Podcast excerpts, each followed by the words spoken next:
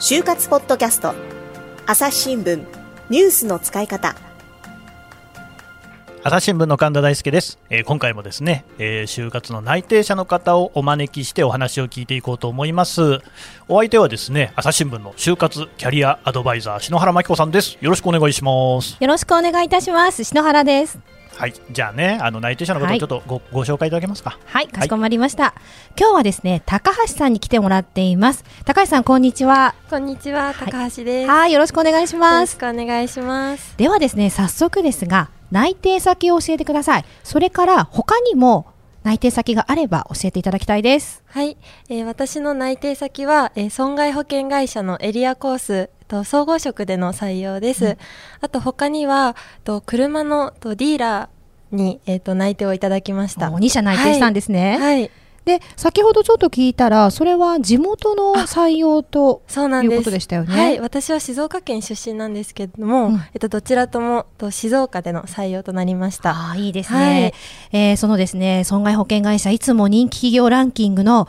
上位に乗るような会社だということで、皆さんちょっと、あ、ここかななんて想像しながら聞いていただけるといいなと思います。で、もともとですね、高橋さんは地元での就職を希望してたんですか？あ実はそうではなくて、はい、もともと私はエアライン志望でした。なるほど。はい。ですのでもう何と言いますかもう上京する気満々というか、うん、そのような形だったので地元就職はあんまり考えてなかったです。じゃあ大学は東京、はい、あそうなんです。大学は東京なんですけれどもと実は私新幹線通学をしていましてはい。というのも実は、ちょっと両親の職業として公務員でちょっと厳しめの家庭だったので、はい。うん、一人暮らしがなかなか許されずでもどうしてもそのエアライン講座がある東京の大学に行きたいと思って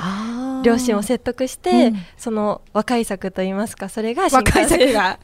はい。それがその新幹線通学ならいいよということで、えっと、地元静岡から東京の大学に通ってました。そうなんですね、はい、実は今この収録も東京で行ってるんですけどじゃあ今日も新幹線でここまで。はい今日も新幹線で参りました。お疲れ様です。ありがとうございます、はい、いや最初ね聞いた時にあの地元でか地元に帰る U ターン就職なのかなって思った方いらっしゃると思うんですね。じゃあでも実家暮らしだったということで結構コロナもあってこうそういう学生さん多そうですよね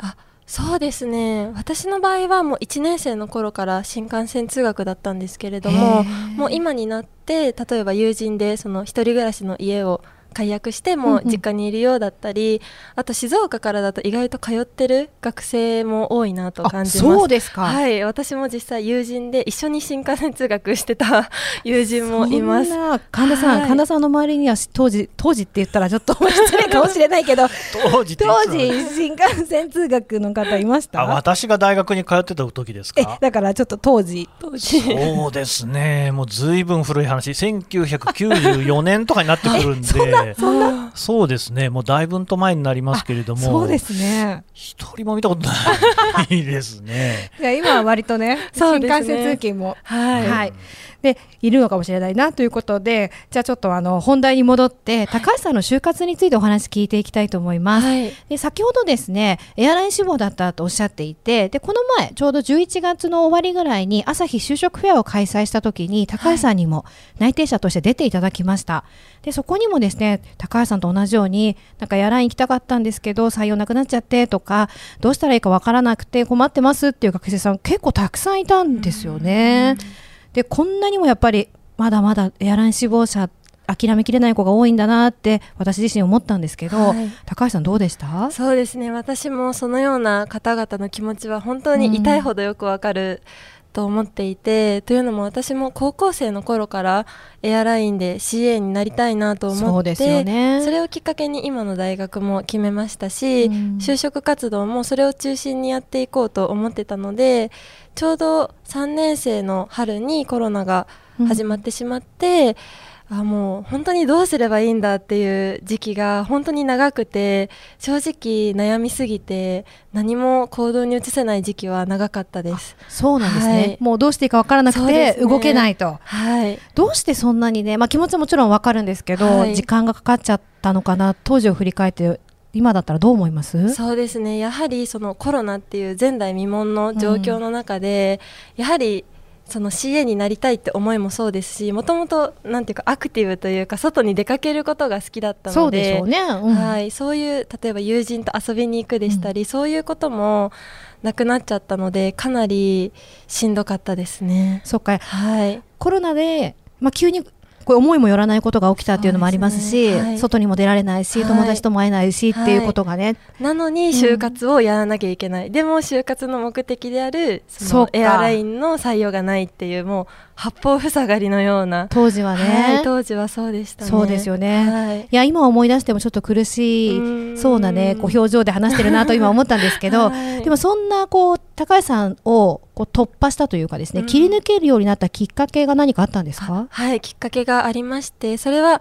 去年の9月に行われた朝日新聞の就職フェアで、うん、私がちょうど参加した時のあ出演した内定者として出演させ先月のね、はい、はい、それのちょうど1年前の。ちょうど1年前の就職フェア、はい、私もあの就活生として参加していて、うん、でその時の内定者の方がもうやるかやらないかで迷ったらやるっていう言葉ももう何度もおっしゃっていて、はい、もう私ももうそれをモットーにもうとにかく面接練習するならする ES 書くなら書くっていう行動に移さなきゃ何にも進まないなとそれで気づきましたね。そうなんですね。神田さん前回出てくれた内定者の方も、うん、やっぱりこう前向きになのでやっぱコロナで前向きに就活する気持ちがやっぱ失いそうになったって言ってましたよね。大変ですよね。ねまあねこちらもその取材をするっていう仕事ですけれども、はい、なかなか人に会えない。そうです、ね、だからまあね、ズームとかね、そういったその動画とかでね、こういろいろやり取りをするってことになってくると、はい、やっぱちょっと違うわけですよ、うんうん、そういう中でその取材のモチベーションを維持するのが大変だったっていうのは、いろんな記者から聞くところではありますよね。やっぱりそう記者でもそういう気持ちになったり葛藤したりっていう。特にね僕はもっと特派員っていうことで特派員の、ね、ね、仲間多いんですけれども、はい、特派員なんていうのはやっぱり海外でさまざまな場所に行って現地を取材するっていうことこそが喜びなんですけれども、はい、それを封じられちゃったっていうねところがありまして大変だったみたいですよ。特派員ってちなみに何ですか、うん、あおそうでしたね。ちょっと分からなくて。いいえこちらこそ新聞業界用語なんですけれども、はい、特派員っていうのはですね海外外国にですね特別に派遣されて、うん、えー、記者の仕事をするというそういう仕事でちなみに私はあのイランっていう国にですねずっといました。イランですよ。いやすごくはないですよ別にね。でもやっぱりその現地に行くっていうのが必ずなんていうかモチベーションにもなったりしそうですもんね。うん、そうなんですよ。ね内定者から神田さんに質問するという初のスタイルが 今回実現できましたので今日はこのスタイルをですね私が拒んでるわけじゃないんでねでも聞いていただければあの答えしようと思うんですがでも篠原さんこれは内定のねお話なんでね、私のイラン話はいいですかなるほどなるほど。はい、はいはい。では、はい、じゃあ戻りますね。先ほど、まあ、そのコロナでこうモチベーション保つのが大変だなと思いながらも、うんうん、とにかく何かしら行動していこうと、そんな気持ちになったとおっしゃってたんですけど、そこからどんなふうに始めたんですか？はい。と、その就職フェアで、その先輩方がエアラインからどう他業界に切り替えるかっていうお話を伺って、そう、まさに高橋さんの1個上の学年なので、はい、就活真っ最中にエアラインのエントリーシートまで出していたのに採用がなくなるっていう、はいもう、まあもまあ、比べるのはどうかと思うけど、はい、ある意味すごくもっとね、はい、苦しい状況だった先輩たちの話でしたよね。はいそうでした。ですのでその方々はもうエアラインの準備をほとんどしてきたっていう方々で、はい、そのような方々がどう他業界に切り替えたかっていうお話だったんですけれども私もそのエアラインを除いて何を仕事にしたいかって真剣に考えた時に、うん、やっぱり何て言うんでしょう。世の中になくてはならないものに携わってお仕事をしたいなと考えてでその結果私の中で、えっと、金融だったり、うん、と鉄道系っていう業界を見るように徐々になってきました。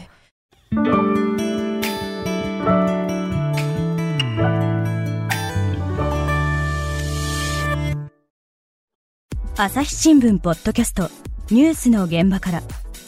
世界有数の海外取材網国内外各地に根を張る記者たちが毎日あなたを現場に連れ出します。音声で予期せぬ話題との出会いを。朝日新聞ポッドキャスト。ニュースの現場から。さてあの就活ポッドキャストを聞いてくださっている就活生の皆さんにお得なお知らせがあるということですね篠原さん。はいえー、概要欄にある URL から、うん、朝日新聞デジタルの就活割にご登録いただくと、うん、就活に役立つプレゼントをしたいと思っています。どんなものなんですか、ね、はい。えー、まず一つ目がですね、うん、就活の新定番。自己 PR 動画の攻略ポイントということで、